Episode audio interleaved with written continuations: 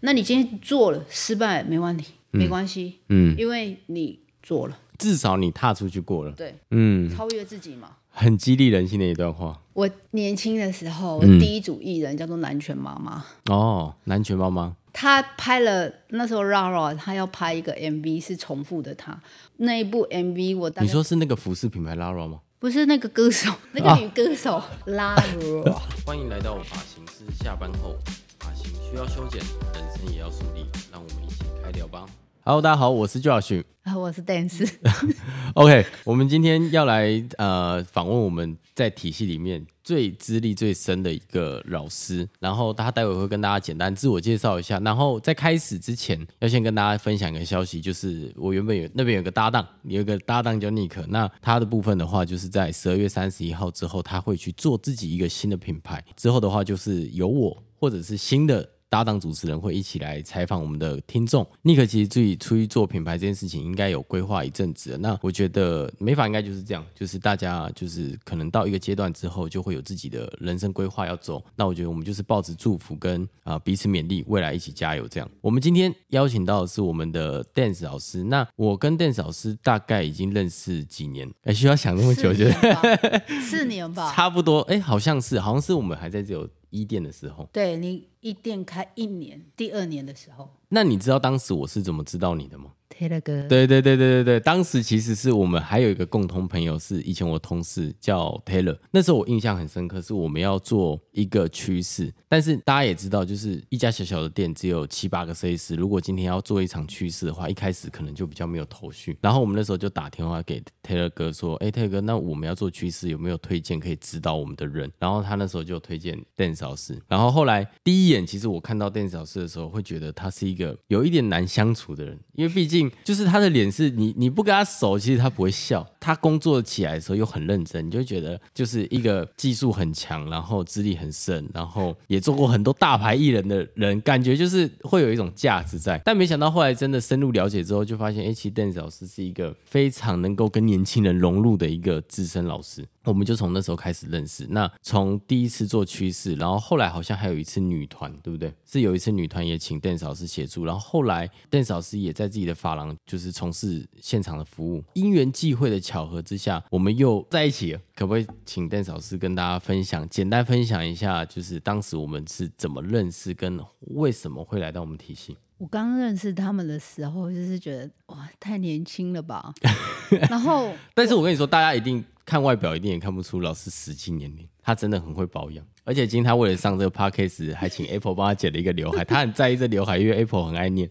我第一次看到他们的时候，其实我就哦很喜欢他们，因为我从我一开始的法郎团队就一直在教育团队里面教育了设计师跟助理，但是我从来没有看过一个团队的人这么积极。其实真的他们感动我哎、很像是来到一群很上进的年轻人的对团队里面。因为嗯，你知道老师老师其实是很在意学生的反应，我对不懂对，我懂。这个团队我都看哎很妙的团队，每一个都是哦好，然后我就就很想学这样，对，然后我的个性就会、哦，你很想学，我就会就会给你，就教你更多这样。对哦，对，然后接触我们拍完了那些照片之后，哎，我们会想他们，所以我有时候就会时不时跑去一店找他们，对不对？对对对是这样啊， ，OK，好 OK，所以这是我们一开始初步认识的一个对一个刚开始啦。那后来过了几年之后，因为这中间我们一直都有保持一些联系，那可能就是一些交流。因为像电子老师他技术很强，所以我们可能就会问他比较多技术面，然后可能我们年轻人很爱玩社群。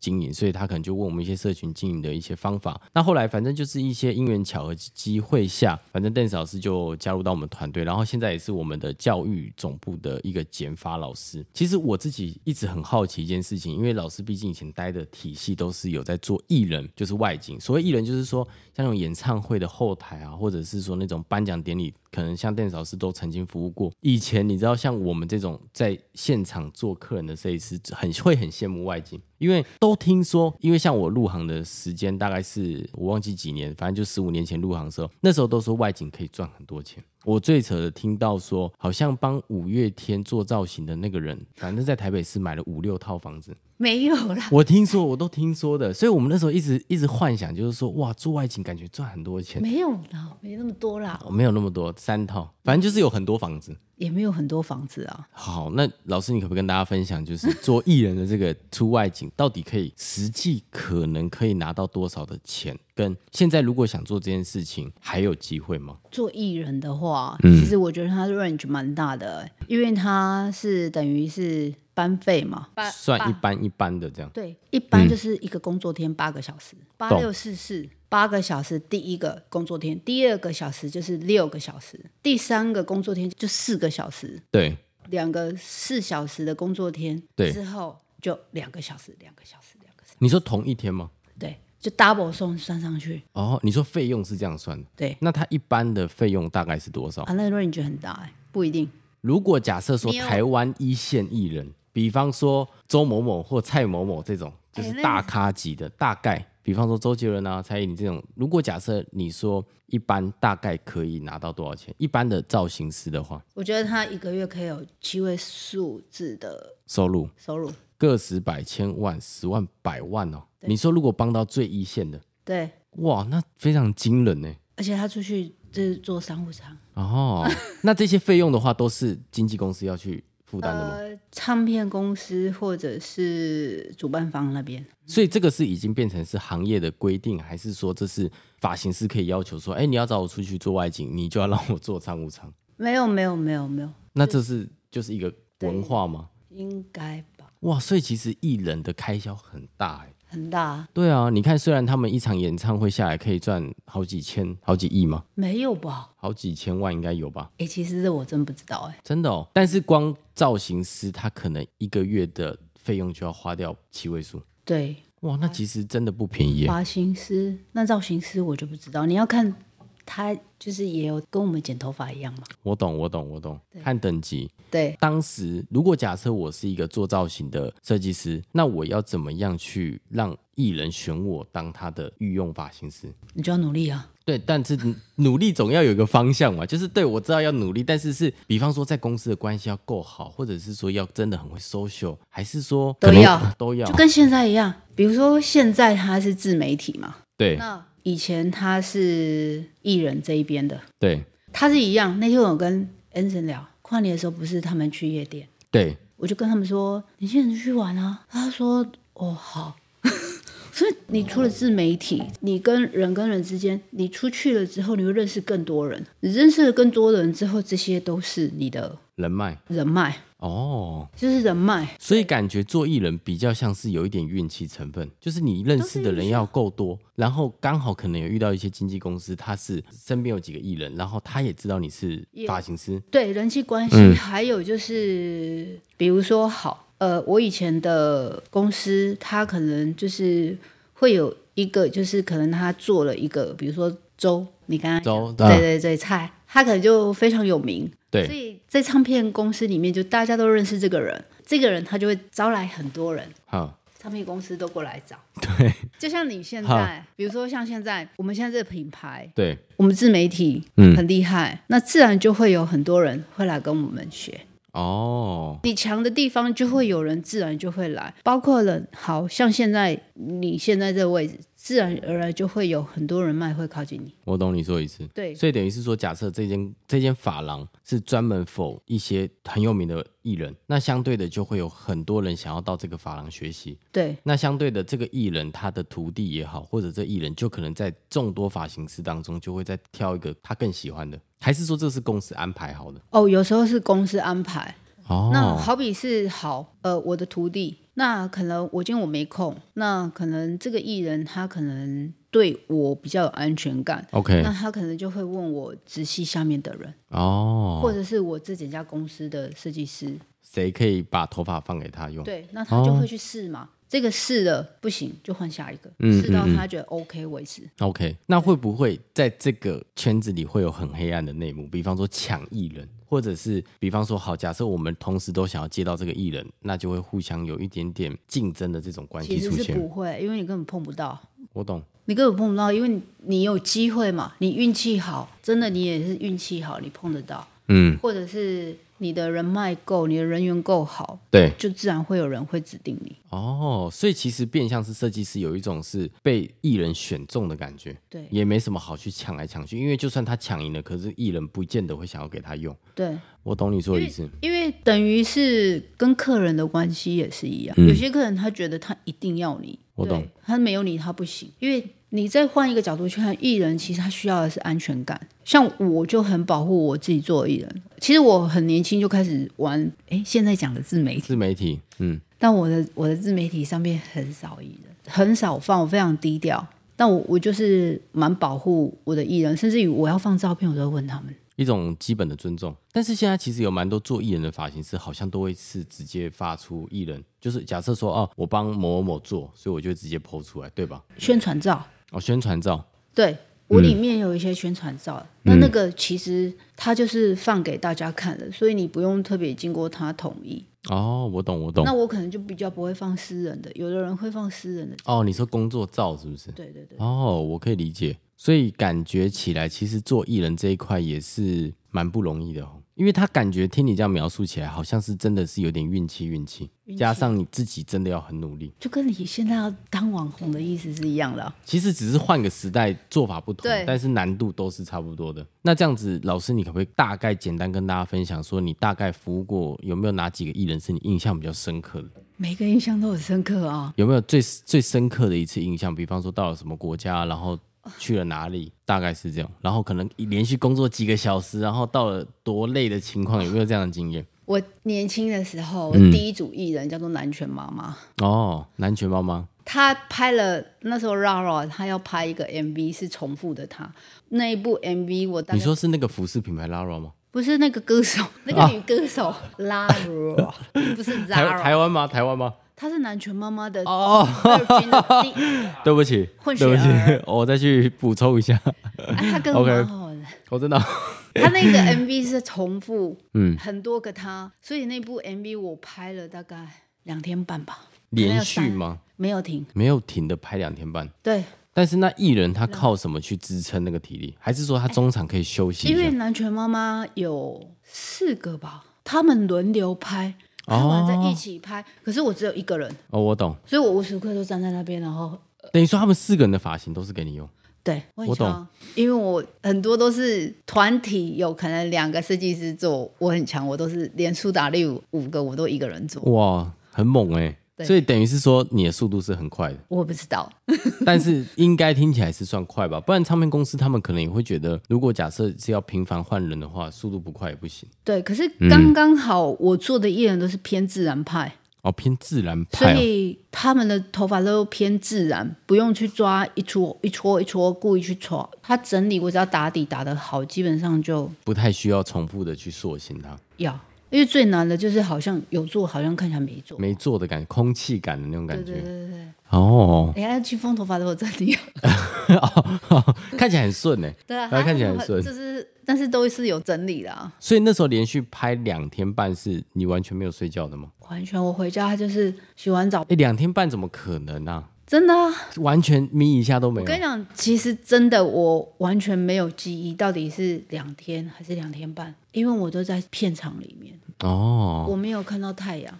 我懂，我懂。所以我根本我靠，没有看到太阳，就是一直都在片场里面，所以洗就吃饭都在里面。就傻了。哇，那很硬哎，所以更不用讲什么洗澡什么都没有嘛，没就有是啊一直在片场里面。对啊，所以哇我回家就真哎，的，嗯那你的助理还好吗？我助理那个助理现在还在做美发吗？ 还在啊我以为他经过那一次之后放他弃了，他也蛮强的，所以他现在还在做美发，那也是有在做艺人这一块吗？有啊。哦，有他啊现在还有啊在做，哦，那还不错哦。之前拍艺人，曾经有一个助理，我就跟他说：“哎、礼拜一再跟我说外景，放过我吧，我有三个月嗯的礼拜一都没有休息。”什么意连思？续三个月的礼拜一都是我休息，我每个礼拜一都去工作，所以有哦，连、等于说你礼拜一公休，但是你连续三个月都是没休假的。对哦，连续三个月不休假的意思。我比你还猛吧？哦，没有，我最高纪录也是三四个月没有休过一天。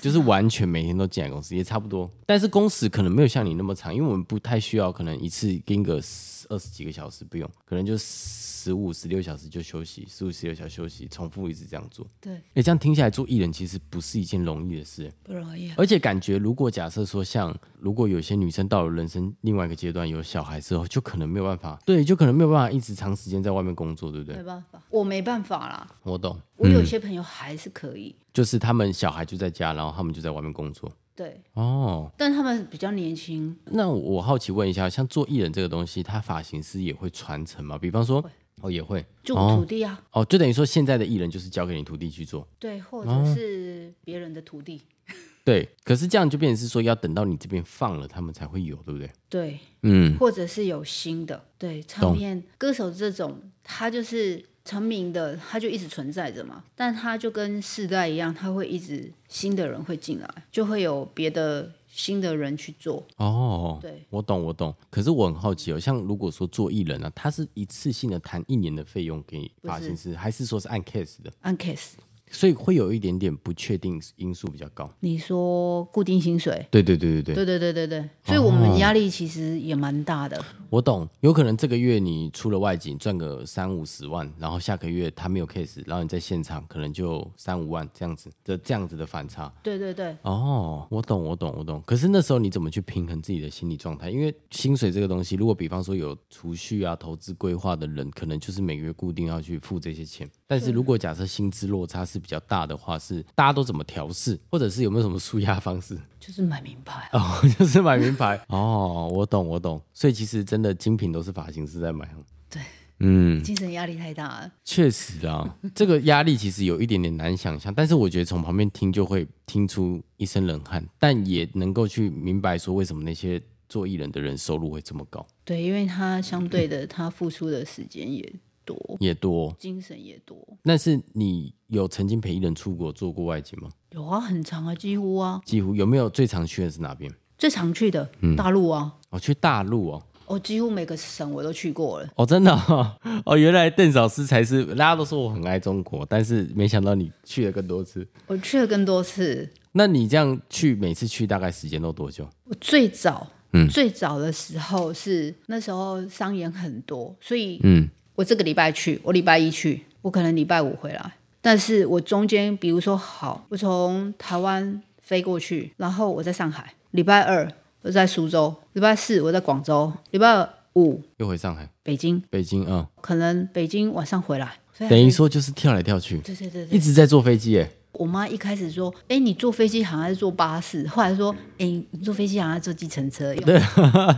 真的，因为他们每个区其实跨都很大。坐坐飞机坐两三个小时啊！而且我们那时候坐飞机很恐怖哎、对啊，那时候都小飞机啊，然后然后那时候飞机可能还没有这么这么先进，因为都是国内航班嘛，中国都是国内航班。恐怖，嗯有一次还飞到一半哦，飞上去了、要平行哦。啊，他说：“哎、我们要飞回去，因为有一颗螺丝掉了。 靠腰嘞，真的假的啦？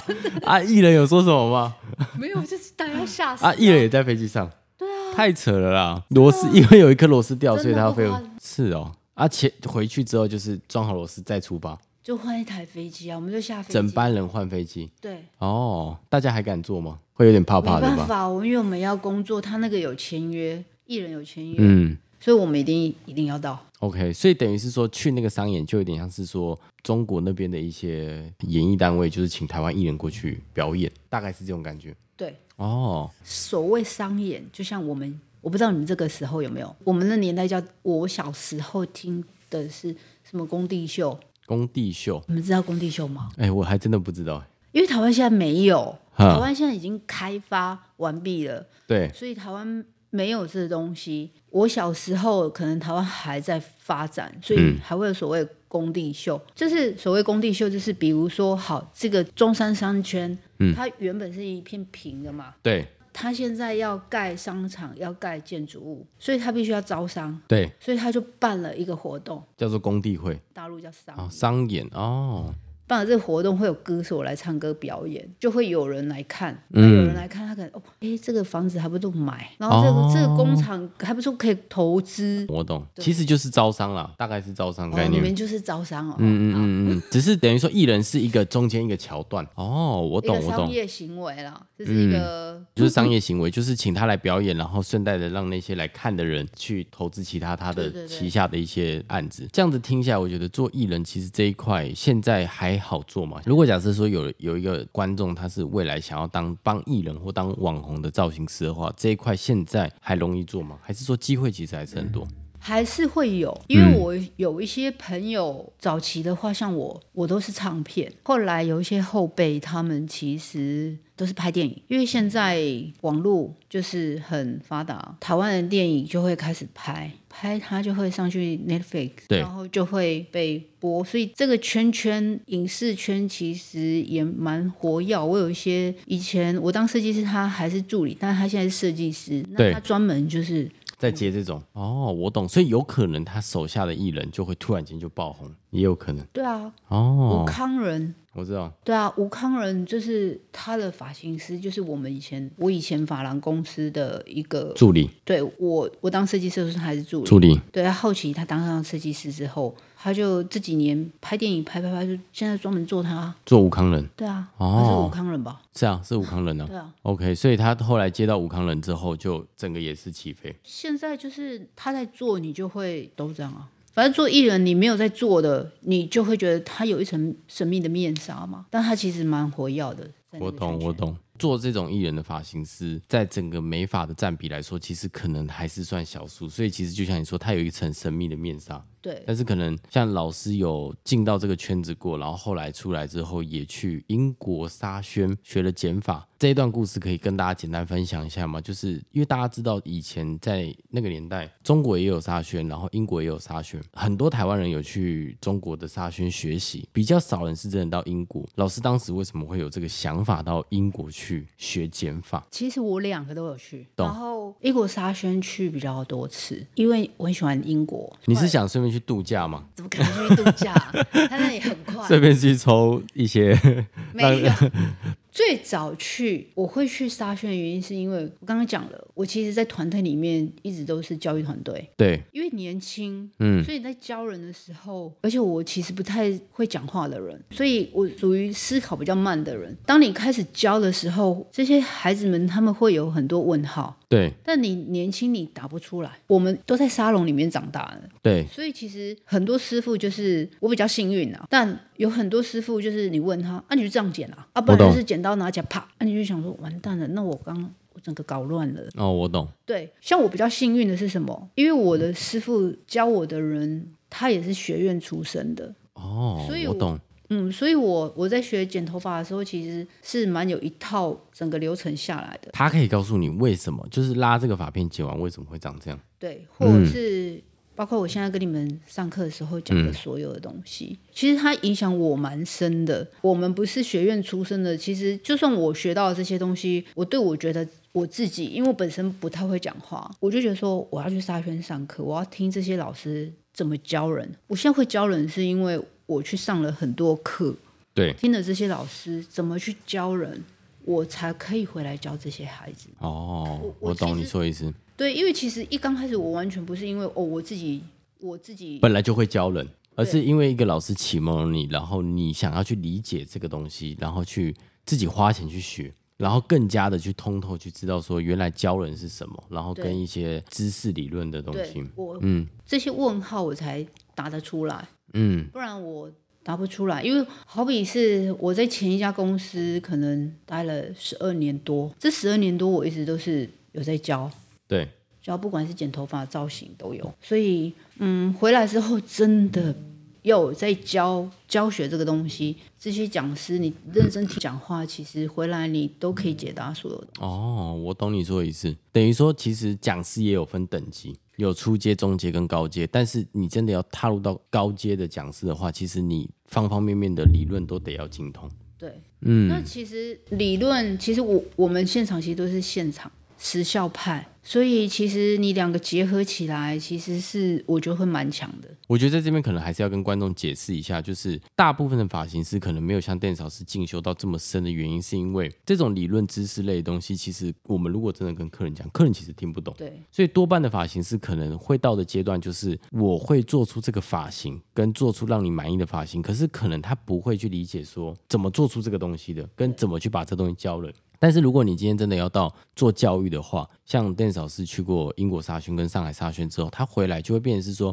他不只做得出这个东西，他还能够讲得出为什么差别。我觉得应该是在这个地对方。，嗯那我去学的原因也不是说哦要让自己更强，那那当然是一定会。对，但是我最主要的原因是因为我在教助理的时候发生了一些问题，好比是可能我答不出来或什么，嗯，那我的个性一直以来都是去寻求解答。啊，好变态哦！你现在还会这样吗？ 我就解答你现在有放过自己一点吗？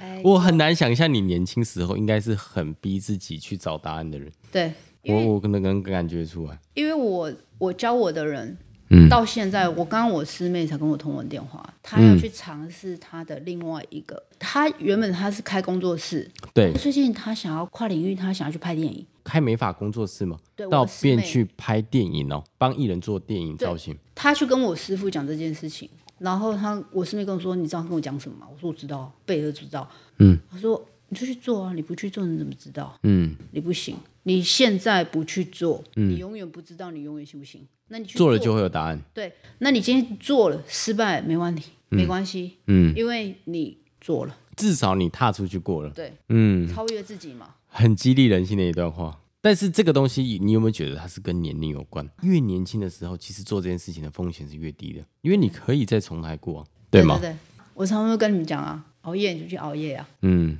要玩就去玩， 因为你年 轻。对啊，真的是这样年轻你就子。去做，嗯，其实我慢慢有这种感觉，就是当我即将要到三十的时候，我就觉得哇，那个当然我不能跟老师你比啊，但是我觉得我在三十要即将三十岁的时候，我就觉得时间真的要把握住，因哎为一一旦过了之后就。是对啊，你会有很多羁绊，家庭、小孩，另外一半，然后事业，还有健康，就会很多因素会限制着你，你不能太冲，因为你对你已经没有退路了。对。对啊，但你还可以再冲一下啦，哦，还会冲啊，还你 是还会可以再冲，冲一下，还是因为会冲。三十八岁之前，哦，三十八岁之我前觉得我身体差最多的是三十八岁之后、哎，就有急速往下走的感觉吗？对，哦，哦，过动儿，嗯，那真的过动了吗？还是自己形容真的过哦，动真的过动了，嗯，所以我体力算蛮好的，所以我就是蛮像男生的。 就是比较随和啦，然后也执行力也很强。执行力还好。可是你都已经到英国跟中国学，我觉得你的执行力应该比一般的沙设计师再更更强一点。我我的意思说，执行力是我那年代的执行力，嗯我只能做我那年代的执行力。可是像我就常常问你，诶是媒体怎么做？我懂你说的啊，意你思，常常说要拍啊，嗯，然后我就会嗯、不知道怎么拍。哦，我懂你说的意思，呃，可是我还是有做啊，嗯嗯但是那个执行力我没有到你们那么强。年轻人真的是，嗯但我最近有偷看别人，然后有偷试一下。嗯，有稍微研究一下，对不对？对啊，你看跨跨年那个影片啊，我就哎、每个同事在做，我自己来做一下。哦，我懂，我懂，我懂。哦，我有看，我有看，对啊，嗯，我懂，我懂，还是要我觉得与时俱进吧。对对啊，就是把握当下一些能够让自己更多曝光的方法。对老师这样从做过艺人，然后也去学了这种专业技术的东西。那你有没有想要对现在的年轻设计师说一点什么？因为毕竟我觉得你把整个美发的，你包含流行趋势，你都已经走过好几 round 了。就以前你也走过高层次、低层次，然后再到一些什么染发、烫发、流行趋势，你都 round 了好几轮了。那你有没有想要跟年轻发型师说一点什么？你说什么？呃， 就是有没有比方说，对于他们技术上啊，或者是服务客人上、啊，还是说对于自己的职业规划，有没有什么你觉得可以再更加注意的地方？其实我没，我觉得没有哎、因为我射手座，所以我其实蛮想到什么就做什么，哦，我懂，就是活在当下。活在当下 我。比较活在当下的人，然后如果你想要去让自己更好，你就去让自己更好，你就会得到你想要的。就像可能我我们刚刚聊的，就是执行力，嗯，你现在想要做，那你现在就去做，哦不，要犹豫哎就赶快起身坐起来，赶快去做，不要再犹豫了。不要犹豫，要不然你就被别人抢走了。啊嗯，我懂你说意思。不管是以前或是现在，你现在想到就立刻去做，对，要不然你想得到的，别人也想得到。就嗯，像是自媒体，你想得到的点子，别人也想得到。对那，如确实，如果别人比你早做，他就先跑了。等于说机会要懂得抓住了。对，嗯因为做我们这一行的，我觉得就是机会、嗯，青春。啊青春哦，对，哦，等于说青春你觉得很重要，我觉得青春很重要、哎，不重要吗？重要啊，我觉得很重要啊。我这年纪有我这年纪该做的事情。虽然我是一个很活泼的人，可是我会被你刚刚讲的那体力拖住。哦，我懂你说意思。像我现在，比如说好，前几年我可能遗传有那个晕眩，那我现在就是要运动啊，去维持我那个体力，啊要、不然我就又开始了。等于说青春债这个东西要要会要还的。你青春如果过度的让自己，可是可能到了中年之后就会开始体现出来。也不是哎、但是你说那是遗传，我是遗传因，为其他大家都跟我说什么这叫青春债，你知道吗？就是说你看啊，你现在这样每天不睡觉、熬夜什么什么的，你以后老了之后这些东西就是要拿来还。啊，你的身体的，对对对对你对，的身体的里面，我觉得多多少少。可是像我这个是，哎，我妈我弟都有。哦，我懂我懂，家族遗传。我以前很会睡觉，嗯，你看我这样工作不睡觉，可是我一睡就 睡到饱为止。哦，我懂我懂，睡眠时间也可以很长的那种。对，嗯，我不能不睡觉。你那样子如两天不睡觉，你一定要睡很久啊，不然很累。我就睡到我自己自然醒，谁也叫不醒我。那老师，你现在这样子，就是有没有对自己未来人生还有没有什么想要挑战的事情？不管是不是工作，比方说像你刚刚说的运动啊，或者是小孩，有没有什么你想要现在这个阶段你想挑战的事情没有，啊？你已经没有想挑没有，战我想要挑战的是 没有，就我常问你的嘛，就自媒体啊。哦，你想克服自媒我体个的事性情？就是越做不到的事情，我就是要越去做。你看我现在运动，我运动是你不是有在打拳击吗？拳击有氧，嗯，但那非常累。我在打半年之后觉得不够帅，我想去打打拳击。后来因为有朋友跟我说打拳击脚会凹陷，但我会觉得舍不得我脚凹陷，我就就放弃了。对。哦，也不是放弃，就是没有那么想。那我嗯还是继续打拳击有氧。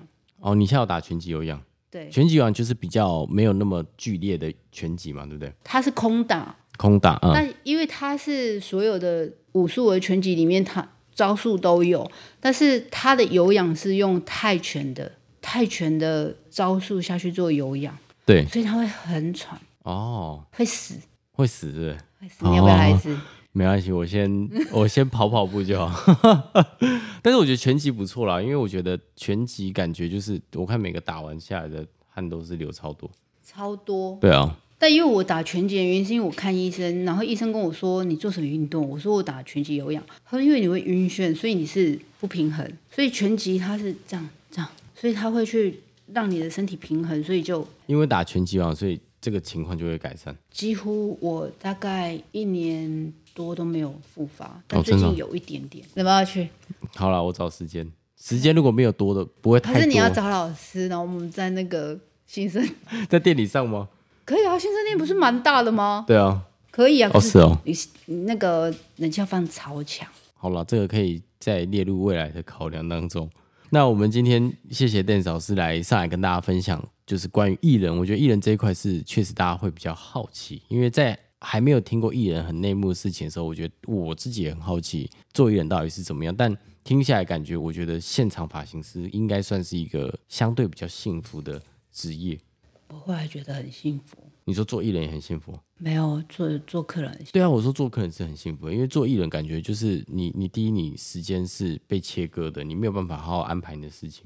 啊，第二是艺人的活动一多的时候，其实你很难就是好好的休息。对啊，第三的话就是在于说，可能你必须要懂得去就是跟人相处，才有办法能够让艺人喜欢你，持续的找你帮他对设计。某方面来说也是压力啊。在第四个，我觉得现实层面可能是你的收入会比较起起伏伏，当然这我觉得应该是看人，对啊，看人啊。所以我觉得回想起来，我觉得在现场服务好一般的客人，其实好像也不错。不错啊。对啊，也不错啊。它相对真的比较稳定一点，因为客客户用头发会有个周期嘛，三个月、四个月，它就是该来染、该来烫，就是会回来。我蛮喜欢的，后来我就放弃了。嗯，后期我蛮喜欢做客人的感觉，是因为客人像朋友，你艺人比较像老板，对大概是这种感觉，因为他对毕竟付钱给你嘛。对哦， 没有，我懂我懂。做艺人比较有压力啊，做客人会就比较像是在像交朋心。友，对对对对对对对对，而且久了会互相关心。但当然，艺人也会，像我跟我的艺人也是到现在还是就是朋友，然后偶尔也是会出去吃饭，去他家玩。那因为他也忙嘛，就是不一样的人生体验啊，我觉得。OK，那。Dance 老师在二零二四年之后，一样会是在我们公司担任我们的减法的老师。那未来或许有机会，如果说真的大家观众想要上到他的课程的话，我们在二零二四年也会开他的对外课程。那如果到时有兴趣，可以报名来参加。我我想透露一点，我觉得邓老师他减法，因为他毕竟他懂的理论很多，所以他可以把很复杂的发型拆解的很简单，然后非常快的去教给你，让你能够在用很短的时间内去剪出一颗当下流行的发型。我觉得这点是邓老师他很厉害的地方。那我们就下集再见，拜拜。